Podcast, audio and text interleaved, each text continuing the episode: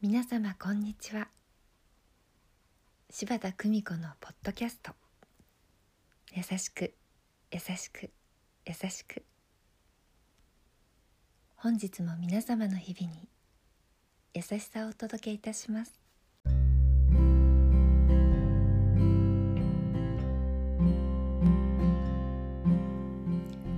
見取り師柴田久美子でございます。私は小さな頃父が「絶対に」という言葉を使うと「絶対に」という言葉は使ってはいけないよと教えてくれました。どこにも完全なものはなくなどということはない。そんな風に教えてくれました。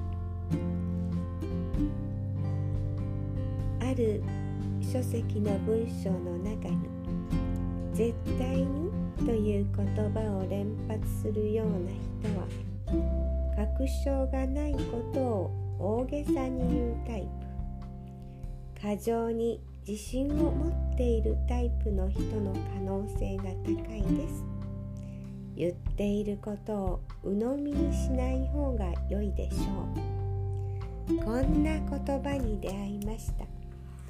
小さな頃に父の教えが今私の脳裏によみがえりました。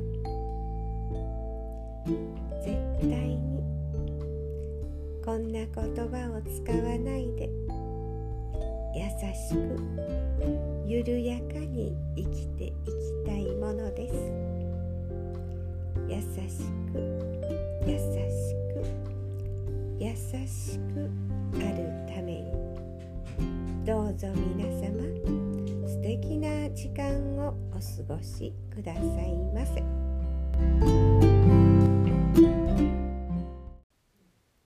お聞きいただきありがとうございました。皆様の毎日が心穏やかなものでありますように。